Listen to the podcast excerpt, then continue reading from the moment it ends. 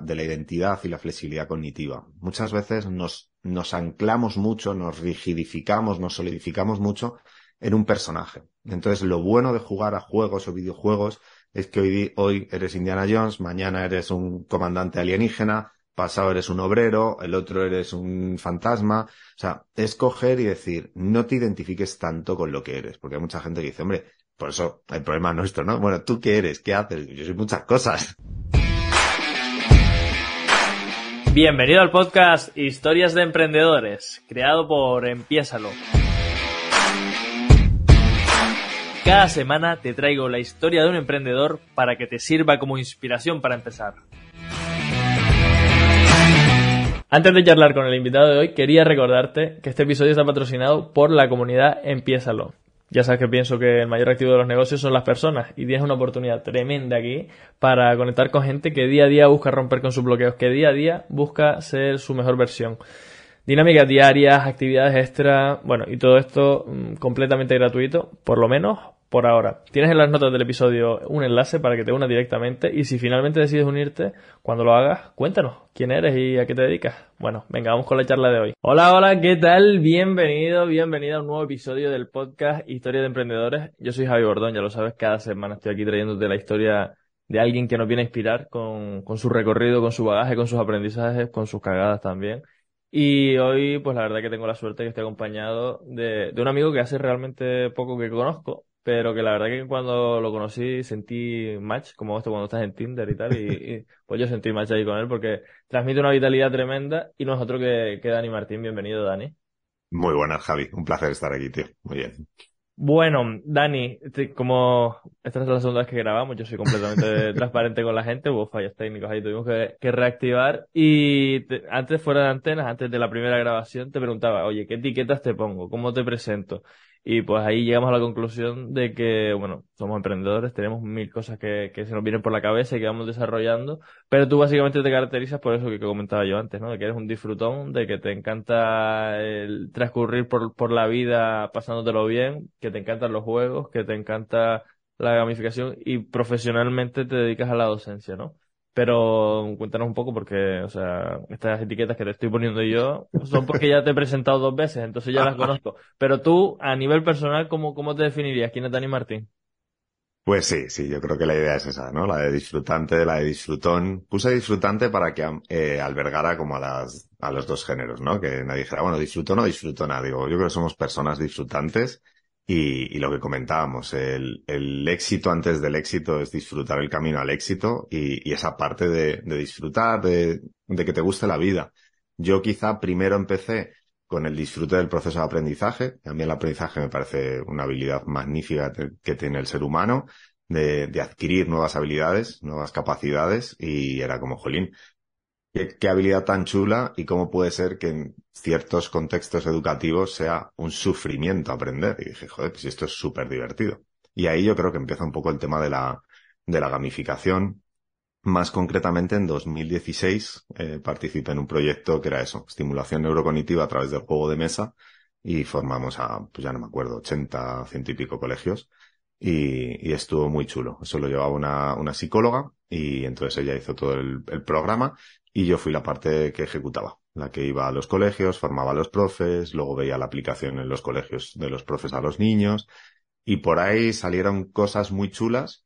Pero bueno, tú ya pregunta, porque yo creo que el origen de un emprendedor empieza casi en la adolescencia, ¿no? La primera vez que puedes ver que tú tienes un talento por el cual alguien te puede pagar y, Precisamente te quería preguntar porque, o sea, ese proyecto que, que desarrollaron conjuntamente, tú estás en la parte ejecutora, pero ahí ya estabas emprendiendo o cómo fue que diste, o sea, o venías de docencia convencional, eras profe de, instituto, de colegio, ¿cómo, cómo ha sido tu trayectoria profesional? Pues para esa parte concreta, eh, yo estaba, a ver dónde estaba. Bueno, estaba dando clases, yo creo, en la academia, en una academia de acceso a la universidad. Mis padres son docentes, porque toda mi familia es docente, mis tíos, mi abuela, o sea, casi todos.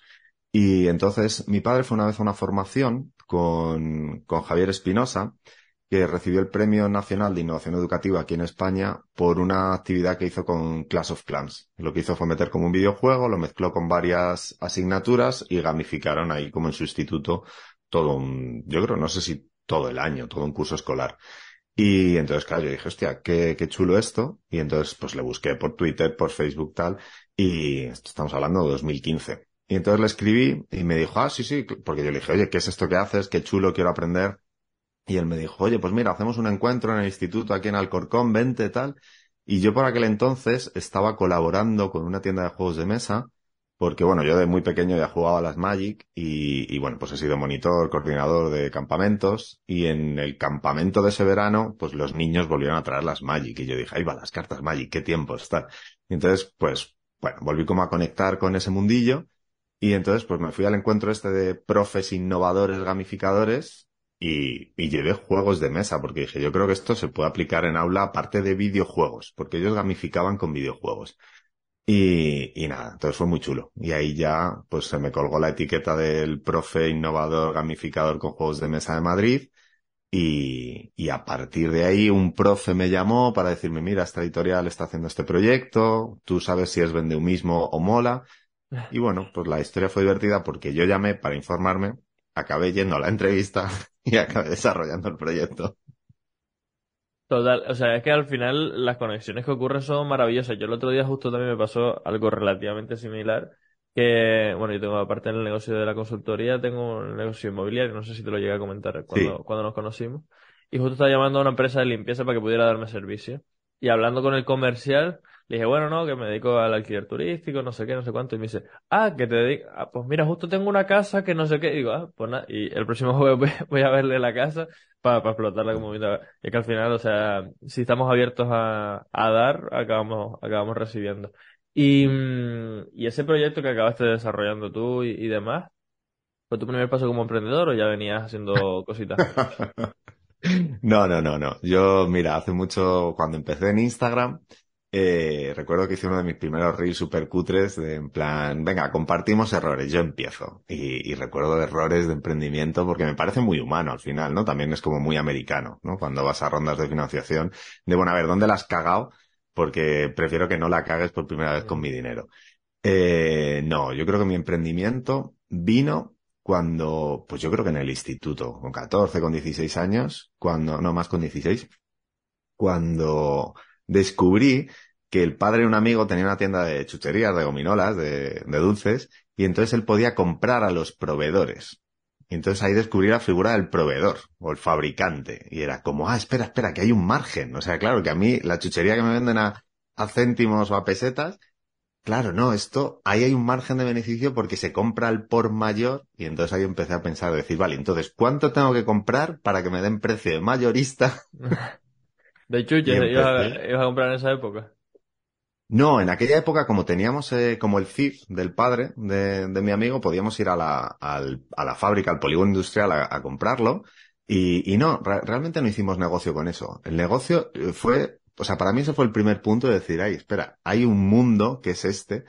Y yo creo que mi primer negocio fue con lámparas de sal porque no sé, en una feria, pues no sé cómo acabé, pues yo iba buscando el desodorante este de piedra de alumbre, el desodorante de piedra de sal, y entonces eh, el mayorista que vendía piedra de sal vendía lámparas de sal, y entonces no sé qué me dijo, dice, si me compras no sé cuánto, te hago precio mayorista. Y yo dije, a ver, mi entorno que puede querer, aparte del desodorante este, ah, lámparas de sal. Y, y entonces empecé con eso. ¿Y eso cuándo fue? Pues eso sí que pudo ser con, con 18, 19 años, muy pronto. Ay, qué guay. ¿Y eso cómo fue desencadenando que tu evolución profesional? ¿Hacia qué, hacia qué te llevó eso? ¿Vendiste ah, las pues... lámparas o las tienes ahí en el trastero ahora? ¿Eh? ¿Vendiste las lámparas o todavía las tienes en el trastero? Ah, no, no, sí, sí, yo creo que me queda una para mí que me quede. Sí, porque claro, hacía escalas muy pequeñitas, o sea, compraba casi, o sea, rápidamente yo creo que entendí el concepto de preventa. Pero, pero bueno, de ahí si nos vamos, bueno, pues eso, como que compraba cosas eh, por mayor y luego las distribuía, el margen no era muy alto, realmente ya ahí era más por jugar y por sacarme como lo mío gratis, ¿no? Como en plan, bueno, yo organizo la compra y, y lo mío no me cuesta. Y luego, pero sí, ahí ya empezó como la mentalidad de negocio de entender cómo combinar cosas y, y cuando fui a hacerme el curso de coordinador de ocio y tiempo libre, ahí ya me empecé a juntar y, de hecho tengo un grupo de cuatro amigos que éramos los empresarios, que eran plan, bueno, nosotros venimos aquí a montar una empresa de ocio y tiempo libre, no a trabajar para otros, queremos trabajar para nuestro y, y desarrollar nuestras ideas y tal. Y esa fue la primera gran estampada. En 2010 montamos el primer campamento de España ecológico vegetariano en inglés y, y reservamos un albergue para 100 personas. La Publi salió un mes tarde, se apuntaron cinco. O sea, esa fue la primera palmada de decir, madre de Dios, no sé cuánto perdimos. O sea, cada uno pusimos pues el dinero que tendríamos y, y tuvimos que palmar toda la reserva del albergue. Además ahí también al, al, propio dueño del albergue, claro, le habíamos reservado todo el mes con la fianza de reserva, vimos que no lo llenábamos, o sea, fue, fue como muy, emocionalmente fue duro, pero... Hoy lo cuento bueno, con una sonrisa, ¿no? Sí, porque, porque yo creo que, mira, eh, el emprendedor o la emprendedora, la persona con emprendimiento, había una frase que para mí era eso, ¿no? El que va de fracaso en fracaso sin perder el entusiasmo. O sea, es como, bueno, pues, ¿qué puedo aprender de aquí? Y me hizo mucha gracia porque luego otros amigos más empresarios, más consolidados, más serios, me dijeron, mira Dani, la próxima vez que quieras tirar dos mil euros, me llamas, me lo cuentas y yo ya te digo que no va a salir. Digo, ya, claro. Qué o, me lo das, o me lo das directamente, ¿no? claro. Digo yo, capitana posteriori, pero bueno, por eso digo que hay veces que, que, dices, bueno, habría que intentarlo. Y yo creo, mira, me pasa, yo siempre pongo como muchos símiles con todo, ¿no? O sea, negocios, amor, relaciones, familia. Y otra, había otra frase que era eso, ¿no? Al primer amor se le quiere más, a los siguientes mejor. Entonces digo, yo creo que es como los negocios. O sea, con el primero vas con todas las ganas y los siguientes ya vas afinando, afinando, afinando. Entonces, mientras te guste, por eso un poco lo de disfrutante, ¿no? Mientras el proceso y el recorrido te guste, si solo vas por las metas, que ese sería uno de los problemas, ¿no? Que vemos mucho en emprendimiento, el síndrome del objeto brillante. Si solo quieres el resultado, intentas hacer trampas por el camino.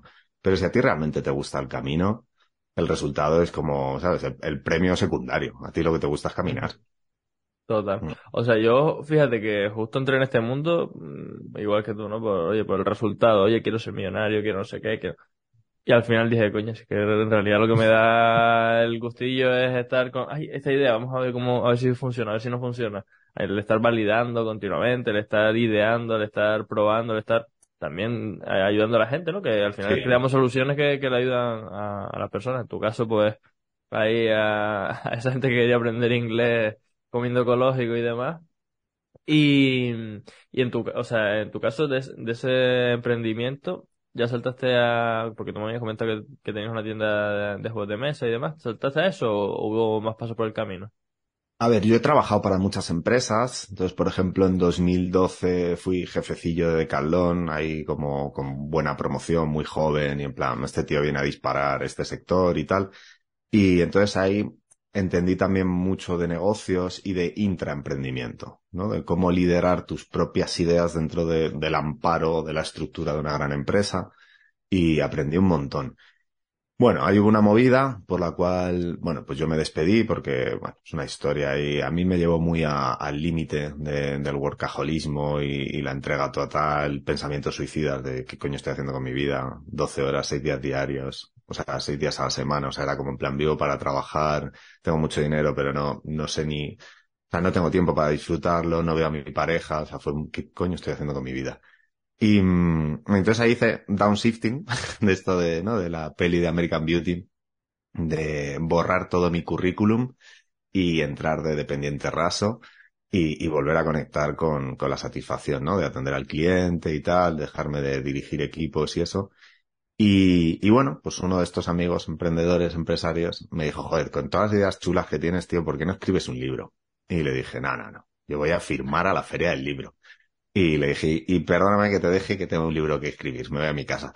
Y entonces me fui a mi casa y, y, bueno, paré en el ayuntamiento, que yo trabajaba para el ayuntamiento también, y pedí una sala, me encerré un par de horas a, a hacer el, el, esquema del libro. Y, entonces, bueno, pues ya tenía un objetivo definido, era firmar en la feria del libro, para firmar en la feria del libro había que tener un libro, para tener un libro había que tener un, un guion, y entonces ahí empezó otra gran aventura, y, y bueno, pues un poco lo que hemos hablado, ¿no? El que hace cosas le pasan cosas, y así te vas metiendo, te vas metiendo y un día acabas pues cogiendo el traspaso de una tienda de juegos de mesa y de ahí acabas entrando de asesor educativo de editoriales de juegos y cosas. Y cosas que van, que van llevándote hacia actualmente que bueno, que, que cuéntanos exactamente qué es lo que haces, o sea, que por qué te podría contratar la gente que... Pues mira, ahora estamos en esa fase de decir, vale, ¿y ahora qué? O sea, yo ya he validado, por ejemplo, todo el tema de la, de la gamificación en educación, ¿no? De cómo gamificar. Gamificar, por un lado, que es hacer como, bueno, realmente gamificar es emplear elementos de juego en entornos que no son de juego, ¿no? Y, eso básicamente es un poco como dirigir, manipular la motivación de, y el comportamiento del usuario dentro del sistema. Eso en, en educación está guay. Ya son unos años y ya me sigue gustando, pero quiero hacer otras cosas. Entonces lo llevamos a empresa, todo el tema de gamificación, de marketing, de, de experiencia de usuario, tanto en el proceso de compra como otra vez en educación, ¿no? En, en formaciones digitales.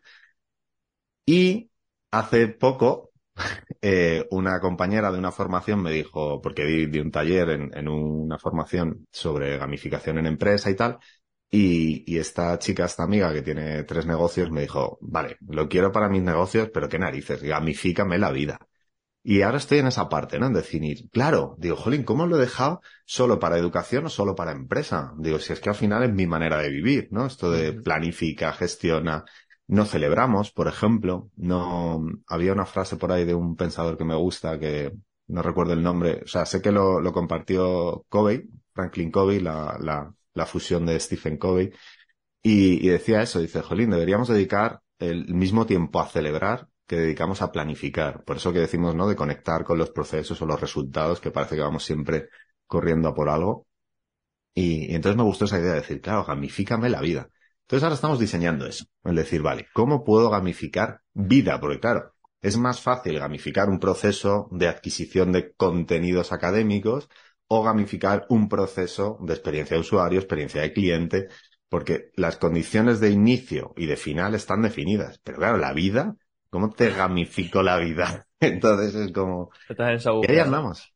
Sí, estoy diseñando eso. Entonces, por ejemplo, un campamento, sí. O sea, eso es algo que quiero hacer este verano lo haremos, pues eso, en fase beta, ¿no? Con plazas limitadas y, y muy rollo test. Pero, pero sí se puede, sí se puede. Pero un campamento para, para niños, como hiciste en su momento. No, no, no, para adultos. Unas workaciones, una especie de bootcamp, una, algo así Qué de que te vayas. Y mira, una de las primeras ideas, que este fin de semana tengo que hablarlo con, con una de las personas responsables, sería tipo Ikigai. ¿no? Esta parte de encuentra tu talento, tu propósito de vida. Digo esto, que son unos contenidos, unos pasos, porque ya hay un método Ikigai. Esto te lo hago campamento. Esto lo hacemos en 10 días, 15 días, en una comunidad, en un entorno chulo, que realmente da igual, se puede hacer en un hotel sin más. Y, y, con las dinámicas y el aprendizaje en, en comunidad. Y, y, esa es una propuesta que, por ejemplo, este, este fin de semana, esta semana, quiero hablar con, con el autor para ver bueno, pues eso, cómo le parece que franquicie o que use su marca o su nombre, o hago el test por mi cuenta y, pues esto, lo que hablábamos, ir validando ideas y ver si, si es un negocio o es un hobby muy caro o es un foso de tiempo y dinero.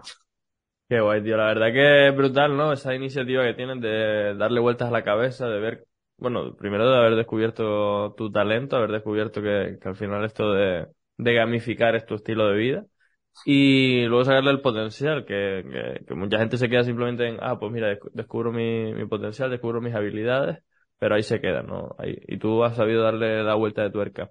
También comentabas que, mm, que bueno, que la primera cagada grande fue ese campamento infantil que, que se quedó en, en un chasco. Y yo ahora te planteo una pregunta. Esa fue la primera, pero han habido más cagadas, me imagino yo. Sí. ¿Y cuál dirías tú que ha sido la gran cagada que tú digas, pues, de aquí salí escaldado y, aprendí un montón de cosas. A ver, volvemos a lo de antes. Mientras, mira, yo he sido también formador y entrenador de tema de escalada, ¿no? Entonces toda la parte que ahí es donde empezó para mí más la mentalidad, ¿no? Decir, oye, ¿cómo puede ser que, que gente con mucho físico no haga un desempeño, ¿no? O sea, alto desempeño, eh, alto rendimiento. ¿Cómo puede ser? Entonces ahí descubrí más la parte de mentalidad. Eh, entonces yo en aquel momento a mis entrenados les decía, si no rompe, suma. Que eso luego, por ejemplo, también se lo he visto a Sergio Fernández hablando sobre todo del tema de deuda buena, deuda mala. De dice, a ver, que no te saque de la partida. O sea, si quieres conducir un Ferrari, vale, pero que, que si la lías, no te saque totalmente de la partida.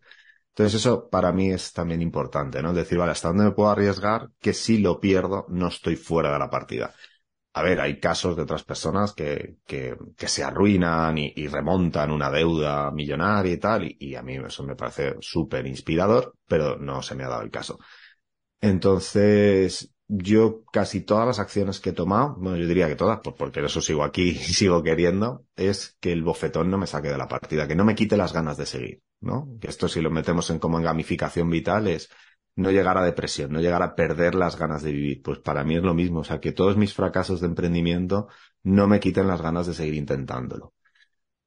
Bueno, a ver, con la tienda, las cuentas, o sea, el pacto de socios. Para mí, uno de los puntos calientes que he visto también en mi entorno, yo personalmente lo he vivido, eh, una de mis exparejas también lo ha vivido.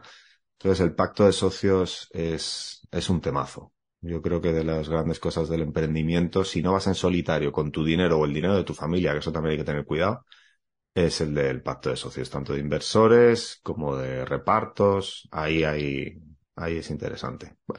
Otra es que no lo podemos saber todos. O sea, yo puedo tener ideas y puedo tener estrategia, pero hay cosas que me superan y que no le voy a dedicar el tiempo a, a profundizar al nivel que yo quiero si puedo contratar un experto. Entonces yo ahí, por ejemplo, sí que recomiendo delegar. Es decir, búscate a alguien, un abogado, alguien que sepa de eso y definir eso. Y de ahí me llevo el gran aprendizaje de al principio nos queremos todos mucho, otra vez en pareja, en relación, en trabajo. Y, y este abogado me dijo, dice, vamos a firmar todo como si os llevarais a matar para que os podáis llevar bien. O sea que el pacto de socios sí que fue relativamente algo que, que tuviste en cuenta que, que, se trabajó o porque ya lo habías cagado antes. No, no, la he cagado. Ahí la cagué el típico, el típico pacto que se hace en una servilleta de un bar y lo firmas ahí, ¿no? De venga, vamos a, a medias con esto. Y luego cuando la lías dices, ostras, es que no hemos puesto a medias, es que no hemos entregado a medias y no estamos cobrando a medias. Entonces esa parte el proceso te puede gustar, que eso para mí es una de mis potencias, uno de mis talentos que yo sigo, pero los resultados ayudan también. Entonces, claro, cuando tú ves que entregas, me lo invento, ¿vale? El 90 para recibir el 20, dices, mira, esto no, no, es ese balance entre dar y recibir, que también según qué sector, por ejemplo, yo lo veo en el sector de las terapias y tal, está muy descompensado, porque claro, es gente como, ¿cómo voy a cobrar por sanar? ¿Cómo voy a cobrar por? Entonces son como un perfil como muy salvador, sanador, entonces suele haber descompensaciones en el dar y recibir. Y eso acaba, para mí, acaba enranciando las relaciones y, es uno de los motivos de que al final las cosas no, no funcionen o no, sean sostenibles. Totalmente. Una de mis primeras clientes que me llegó y me dijo, oye, que quiero mejorar mi, mi negocio, quiero, de hecho, empezar a cobrar porque llevaba haciendo terapia gratuita un montón de tiempo. Y yo le dije, eh, o sea, o sea, y quería dar como ese paso porque ya estaba un poco cansándose de ser terapeuta porque decía que no, o sea, tengo que estar haciendo otro trabajo por cuenta ajena, esto lo hago de manera altruista, que, me gustaría que fuera un negocio, y claro, ya ese, yo siempre se lo digo a la gente que tenemos cosas positivas que darle al mundo, tenemos que buscar que esa forma de dar sea sostenible, porque si no, acabará muriendo o con nosotros o con las siguientes generaciones o con lo que quiera que sea, pero si no es sostenible en el tiempo y si no nos, nos motiva, nos inspira, nos ayuda a crecer, se, va a morir. Dani, mm. vamos a entrar si quieres ahora en una sección que se llama Si estuvieras empezando, ¿vale? Ya has tenido un montón de aprendizaje a lo largo del camino. Y entonces yo te planteo ahora que te pongas en, esa postura de, oye, si estuviera empezando de nuevo, ¿qué cositas haría? Te voy a lanzar cinco preguntas y tienes un minuto por pregunta para, para responder. Justificas un poquito y demás y nos explicas, nos explicas por, el porqué de esa respuesta. O sea, responde en tipo reel. Responde en tipo reel, es que es literalmente eso. Yo después de aquí hago pam, pam, pam, recorte, recorte y, y lo chuto. Entonces, Dani Martín, si estuviera empezando de nuevo con tu negocio, ¿a qué cosas le darías prioridad? Pues mira, se la adjudico a Antoni Bolinches, psicólogo y sexólogo, que dijo una vez, el primer cliente satisfecho de tu negocio tienes que ser tú. Porque vamos muchas veces como buscando el cliente ideal y, y, el cliente ideal y el negocio ideal también te tiene que gustar a ti.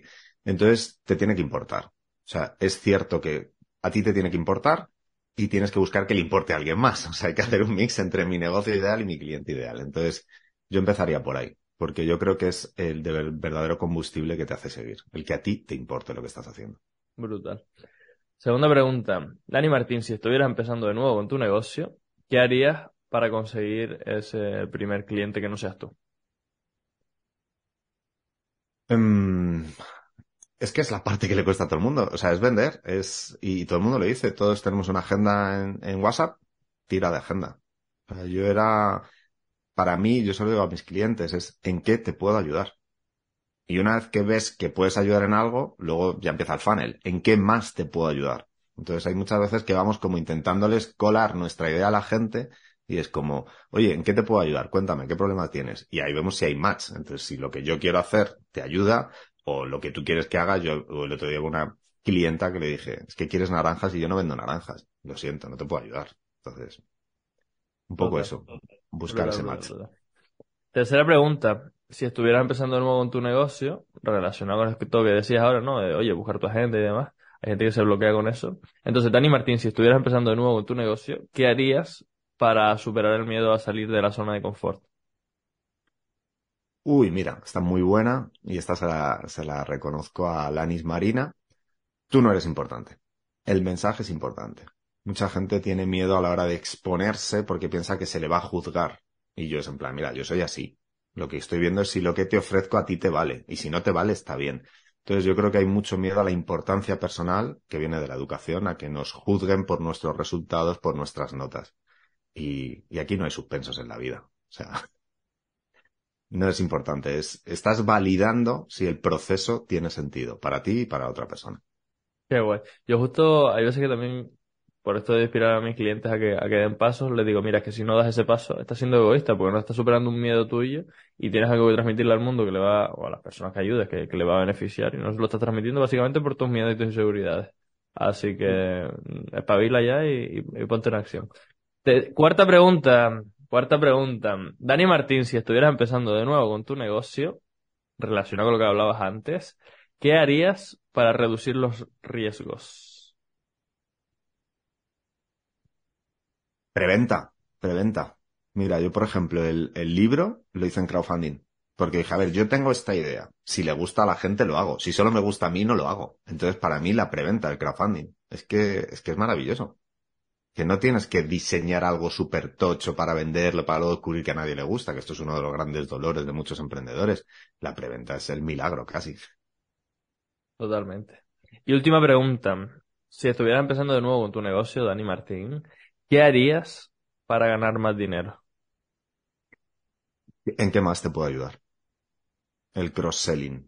El... A mí me gusta mucho la vida cooperativa. O sea, esto, ¿ves lo que estamos haciendo? O sea, podemos ser los dos mentores de emprendedores, pero no somos competencia. Es, oye, ¿en qué nos podemos ayudar? Oye, entonces es cross-selling. ¿En qué más te puedo ayudar? Si yo no puedo, ¿a quién te puedo recomendar?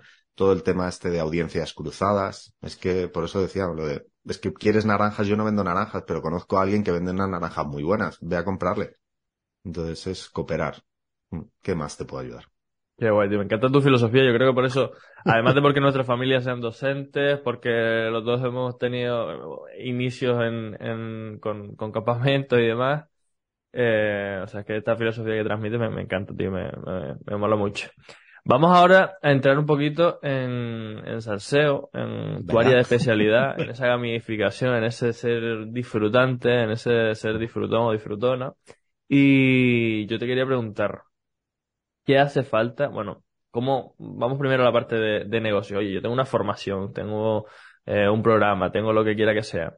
¿Cómo puedo hacer que el contenido que yo quiero dar a mis clientes, a mi audiencia, a mi gente, le llegue de una forma en la que ellos lo consuman y digan, uy, qué guay, qué, qué bien me lo paso aprendiendo con, con Javi o con Pepito, con Menganito? Para mí es, es uno de los problemas de la educación obligatoria. De esto es lo que te tienes que aprender y me importa cero si a ti no te importa. Entonces, por eso para mí es importante conectarlo con el significado y en la importancia. La típica pregunta que hacíamos en el cole, ¿no? ¿Y esto para qué me va a servir, profe? Para probar, cállate.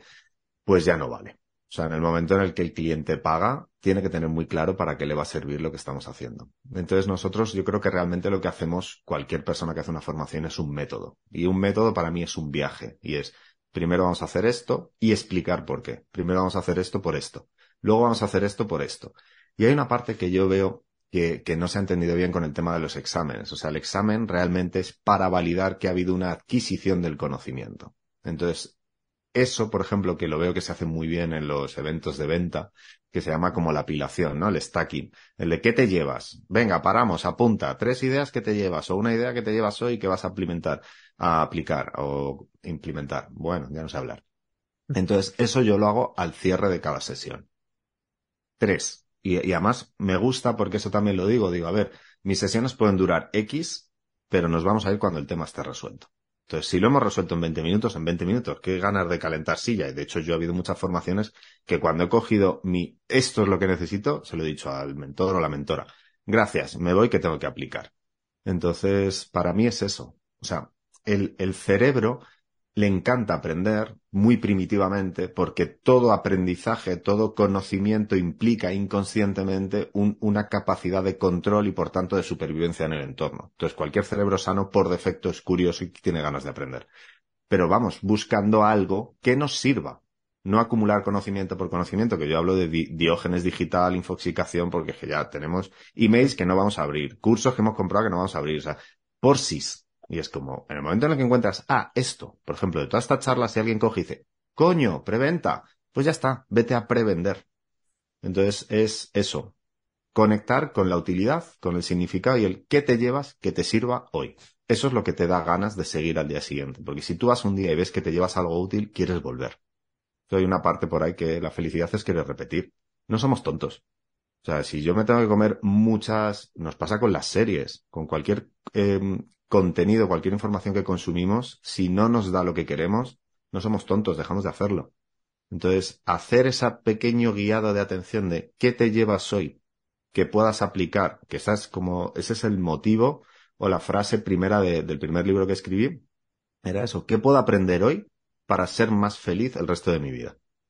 Ya está. Y son cartas que escribe un chaval contándole eso a su amigo. Está en un campamento y está diciendo, hoy he aprendido esto, te lo comparto por si te sirve. Hoy he aprendido esto, te lo comparto por si te sirve. O sea, es eso. Esa es la habilidad para mí, el decir, hoy que has aprendido, que te sirva. En mi curso, en la vida, en tu vida. Esa es la idea. Me parece brutal. Yo, la verdad que es algo que inconscientemente aplicaba. Ahora ya le veo el sentido más tangible. Decir, oye, vale, guay. Yo con mis clientes lo hacía.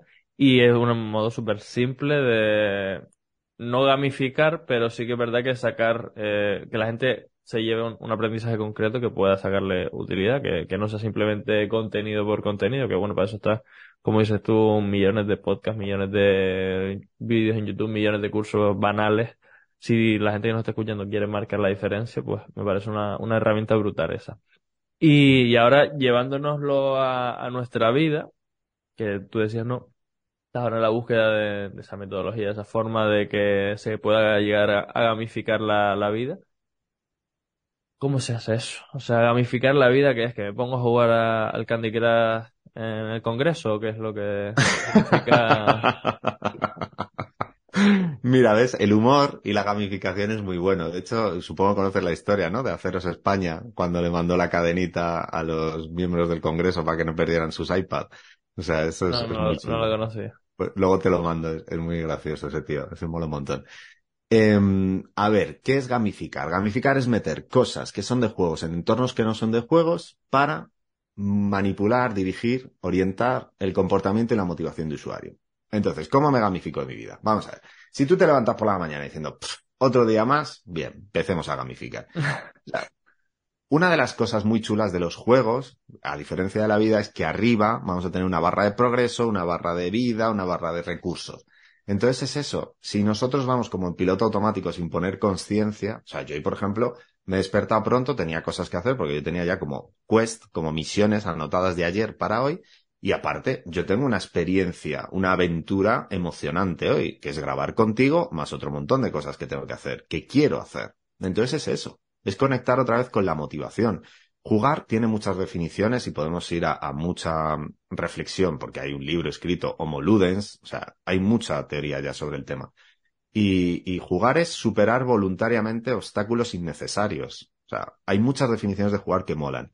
Otra, que es de Sid Meier, el, el creador del juego Civilization, es jugar es una serie de decisiones significativas. O sea que muchas veces pensamos jugar con alegría, diversión, despreocupación, desinhibición, pero no. O sea, un jugador de ajedrez, pues decir, este tío es un tío muy serio. Sí, pero su cerebro se está divirtiendo. O sea que yo creo que hay mucha gente que, conecta juego con ocio, con, venga, no vale, no tiene, no es real, no tiene sentido, eh, todo vale, es de broma, es como jugar por jugar pero jugar es como una actitud, ¿no? Decir, oye, una serie de decisiones significativas, relevantes, pues claro, ese es uno de los grandes problemas que yo veo por el tema de la depresión, ¿no? O, el despido interior o, o la apatía laboral, que es no veo significado, o sea, no veo diferencia entre que yo vaya a trabajar o vaya otra persona por mí. Pero en tu vida sí, que es lo que yo digo. Digo, a ver, yo no puedo jugar por ti. O sea, tu vida la tienes que jugar tú. Ahora, si tu vida no te motiva, vamos a hablar. Ahora, no soy terapeuta, o sea, si tu vida no te motiva porque tienes unas movidas, pues igual, estos son naranjas, yo derivo a una persona que es psicóloga o psiquiatra que te trate. Yo vengo a cómo hacemos que tu vida mole más, cómo hacemos que tal. Y, y va por ahí. O sea, no es jugar por, venga, va, que también, o sea, que, que hay mil maneras y la mía no es la única. Porque si alguien quiere jugar, que todos hemos jugado, a no pisar las rayas de la acera o a, o sea, a ir por las sombras o a ir por el sol, o sea, es, es eso que te conecta con la alegría y con la diversión de vivir, del proceso más allá del resultado. Al final es esa actitud disfrutante, ¿no? Porque tal y como lo defines tú, es o ir por las rayas, sin pisar las rayas, o ir sin pisar los blancos, o ir sin pisar, o jugar al ajedrez, que a priori es algo como muy serio, o montar un negocio, que a priori es como algo relativamente serio también, que te puede ir la vida en ello, pues mira, tú te pones y, y disfrutas del proceso, o sea que me parece brutal, me parece brutal y, y al final es, o sea, cada vez que voy hablando con más personas, me voy dando cuenta de que eh, la vida en realidad es relativamente simple. Lo que pasa es que nos la complicamos de mala manera.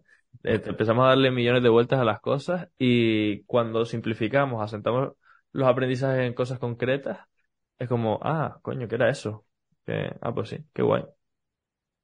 Sí, por eso para mí es poner metáforas y no hacer esa separación, ¿no? De esto solo sirve en el mundo profesional, esto solo en el juego, esto solo en la pareja, esto solo en la familia. Digo, al final es lo mismo.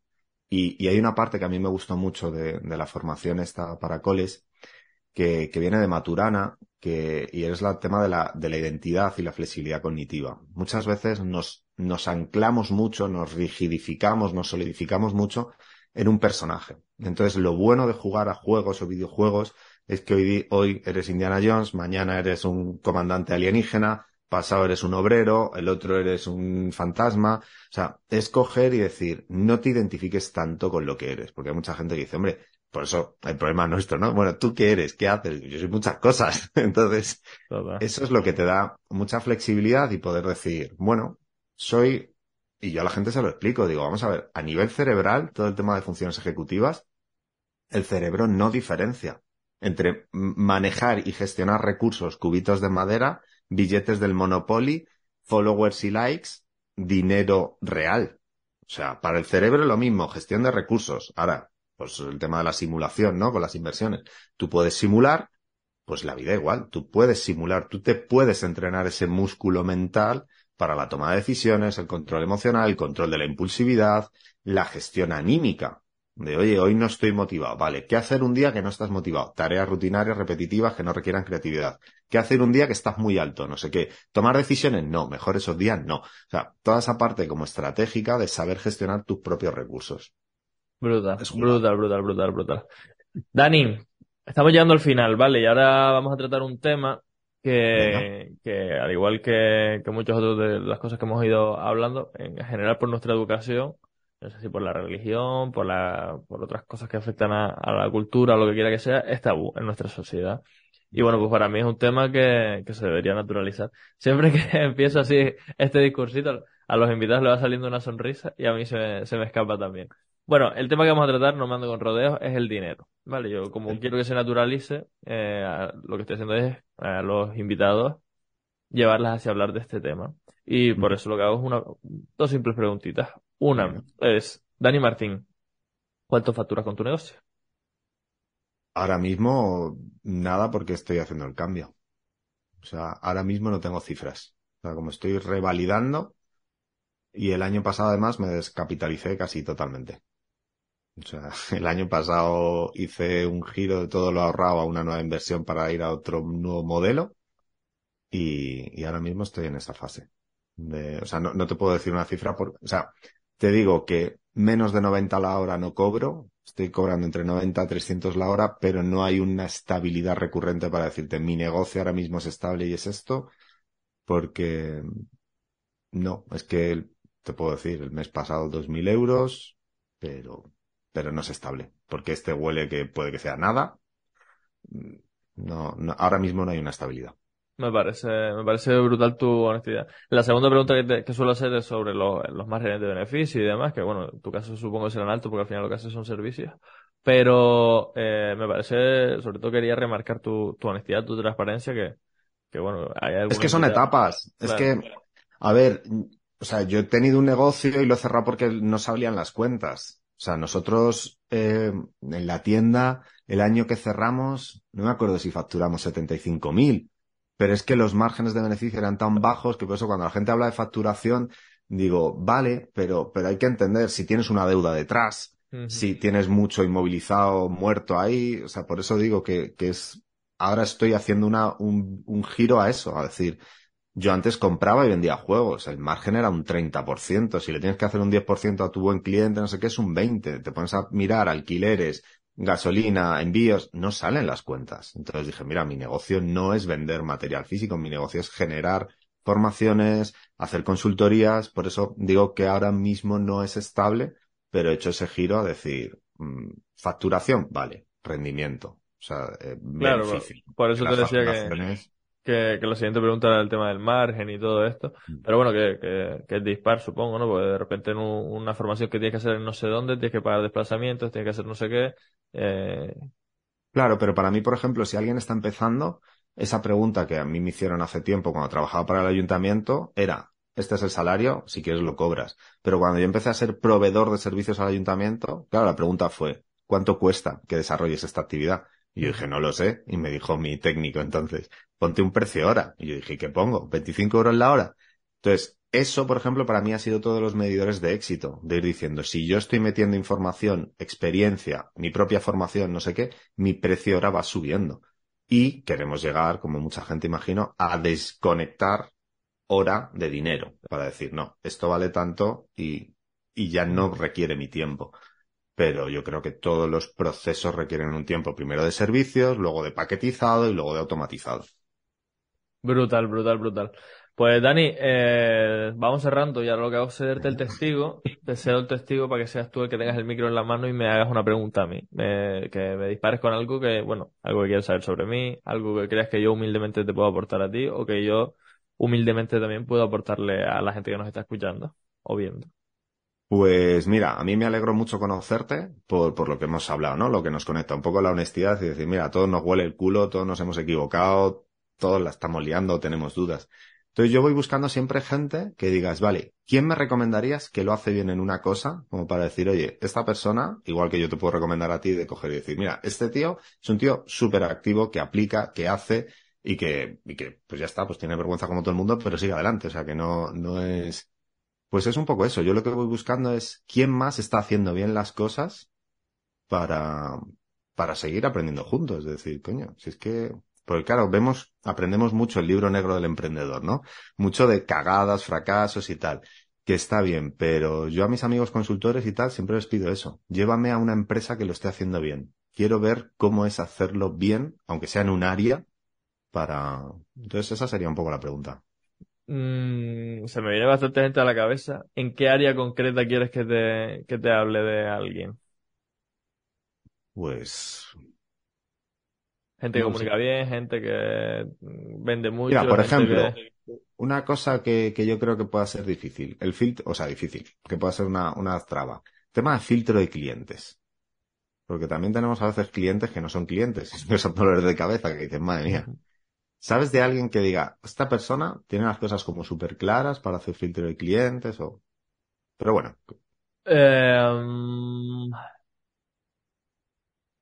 mi asesora, la verdad que mi asesora fiscal, que no, no es muy conocida, no tiene una marca digital ni mucho menos, eh, es una persona que yo muchas veces le digo, oye, mira, esta subvención, ¿me puedes ayudar a tramitarla? No sé qué. No, mira, eso te deriva no sé quién. Oye, mira, que, que tengo esta persona que quiere fiscalidad internacional. ¿Te, te beneficia? Ah, no, mira, yo fiscalidad internacional no llevo. Pásaselo no sé cuánto. Entonces, mi asesor es una persona que la verdad que tiene muy claro qué servicios puede abarcar, qué servicios no. Y los otros lo va derivando o simplemente me dice, mira, lo siento, no, no puedo hacer nada, ¿no? Pero aparte de ella, sí que es verdad que, que, bueno, así como marca más reputada a nivel profesional, que de hecho también, a, nivel digital, perdón, que, que también le traje por aquí por el podcast, Luis Ramos, de Libros para Emprendedores. Sé que con, con su máster de marca personal siempre hace una entrevista antes de, de, darle acceso a las personas al máster, no como compras y, y entres y ya está. Y justo ayer estuve hablando con una de sus primeras clientas, con Paloma Fernández, y me dijo, no, es que a mí me, me, llenó mucho el tener esa entrevista con él porque, eh, bueno, me sentí más, más confiada, ¿no? Sabía con él o con alguien de su equipo porque me di cuenta de que realmente iba a estar adaptado a mí o no, pero que por lo menos íbamos a estar un, grupo de personas que, que íbamos a estar en un punto similar porque, porque iban filtrando. Y sí que es verdad que eso, que con él yo tiene formación de distintos niveles y obviamente los más low ticket no se va a dedicar el tiempo él a vender algo de 10 minutos, de 10 euros.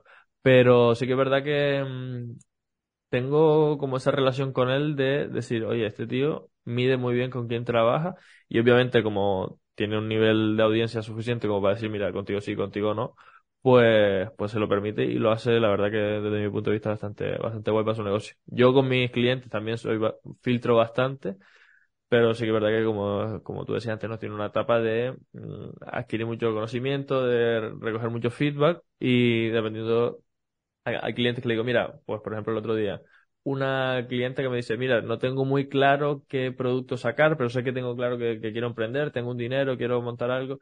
Yo le dije, vale, ok, ahora estoy sacando un programa grupal, pero a ti no te encaja porque eso ya es para gente que tiene un producto más concreto. En tu caso, siento que sí que te podría ayudar, pero el servicio que te daría sería otro más personalizado y tal. Entonces, bueno, como tres ejemplos, uno soy yo, que relativamente filtro, obviamente en las fases incipientes no podemos filtrar mucho, hay que, hay que ir adaptándonos también un poquito, pero como marcas más posicionadas, eh, la, de, la de Luis Ramos o la de mi asesora, que aquí a nivel local sí que es bastante conocidilla. Qué bueno. Muy bien lo que has traído, porque efectivamente yo creo que es otra pieza interesante en cualquier emprendimiento para la vida, para la pareja, para la familia, para todo, para los amigos, ¿sabes? Es decir, hacer un filtro y, reconocer con honestidad y con humildad y, sin soberbia, pues te puedo ayudar o no te puedo ayudar, o te quiero ayudar o no te quiero ayudar. la semana pasada, en, Semana Santa, cuando hice como un llamamiento de, oye, acepto clientes, si alguien quiere que le asesore, voy a abrir eh, contratación y luego les expliqué como un poco el filtro, el de si no haces deporte o no juegas algo, conmigo no puedes trabajar. Porque, porque todos sabemos que los resultados vienen de las acciones, no de las intenciones. Entonces, yo creo que eso le puede ayudar a mucha gente. Y a mí me gusta ver y conocer los filtros de otra persona y como has dicho, en según qué etapa. Oye, en esta etapa, esto. Y filtro no es sí o no. Es esto sí o esto no. Pues, eh, este producto sí es para ti o mira, hacemos otra cosa porque este producto no es para ti. O incluso uno rotundo también, o sea, también me he tenido que ver en la tesitura de ver a gente que, bueno, que no, sabe ni dónde poner un pie detrás del otro y decirle, mira, lo siento, pero necesito que te choques un par de veces antes de, empezar a trabajar conmigo porque si no, no vas a saber ni, ni hacer lado con un canuto. Entonces, eh, hay que saber filtrar, hay que saber adaptarse a cada situación, pero, pero total, o sea, hay que, hay que también ser consciente de, oye, contigo igual esta cosa no te ayuda, pero podría tener esta otra que sí que te, pudiera beneficiar. Hmm. Yo creo haber respondido a tu pregunta. Sí, sí, sí, no, sí, yo era un poco más por eso, por ver y, y, también pues lo que has dicho, ¿no? ¿Qué, ¿Qué, pregunta podemos hacer o qué conversación podemos tener que sea útil para la gente? Y, y has empezado muy bien, yo creo, la entrevista con eso de hemos hecho match.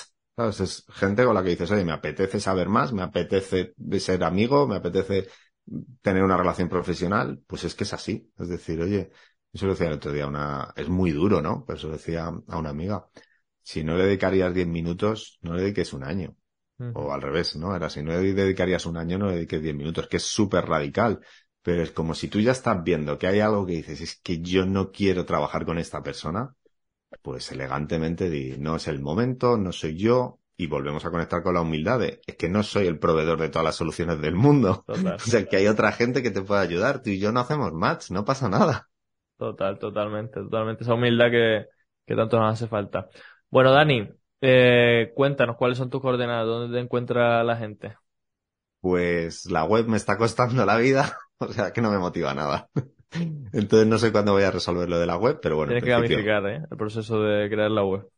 Claro, pero ese es, el tema de los resultados. Es, para mí es mucho tiempo que no disfruto y que no da resultados porque la gente me llama por teléfono y me contrata. Entonces, ¿para qué voy a poner una web? Entonces, disfrutante.es, el dominio es nuestro. disfrutante.es en podcast, en Instagram, en YouTube, en TikTok y que, yo creo que por ahí. Mientras... ¿Tenías podcast también? No sabía que tenías podcast. Sí, ya veré si lo retomo. Si lo retomo, tú no te preocupes, que yo te invito y empezamos a entrevistarnos. Ah, ¿va, va, va de entrevistas también? No, fue de reflexiones, fue que probé. Pues igual que cuando escribí el libro, monté un blog para hacer músculo, pues probé, dije, oye, me gustan los podcasts, voy a probar a hacer uno. Y creo que llega a 60 episodios o algo así, y dije, mm, no, me gusta, no me está dando los resultados que quiero, y entonces me pasé a Instagram, a los Reels, a, a ir probando. Brutal. Brutal es que tienes así al final esa mentalidad de pruebo, eh, o sea, valido, y me gusta, no me gusta, me da resultados, no me da resultados, otra cosa mariposa. Sí, sin dolor. O sea, es en plan, he aprendido. Desapego. Pues nada, Dani, muchísimas gracias por compartir tu tiempo aquí con, nosotros, a la audiencia que, que ha llegado hasta aquí, muchísimas gracias también. Y obviamente, si, si llegaron hasta aquí porque esta temática les gusta, así que abajo en las notas del episodio tienen el contacto de Dani, le van, le echan un, brujuleo y obviamente guárdense el podcast que, que bueno, que, que, les va a molar. La semana que viene tenemos otra entrevista. La semana pasada tuvimos otra entrevista y la rueda no para de girar. Así que, bueno, eh, Dani, un besito y un besito para la gente. Chao, chao. Un abrazo grande, fenómeno. Buen día. Ya sabes lo que dice Luis Ramos siempre en su podcast. Pasa la acción. Es ahí donde realmente se generan los resultados. Como aquí no podía ser de otra forma, yo te invito a que lo empieces. Empiézalo. Empieza esas cosas que sabes que tienes que hacer y que no estás haciendo todavía. Coge uno de los consejos que te ha dado este emprendedor y da un paso. Empiézalo.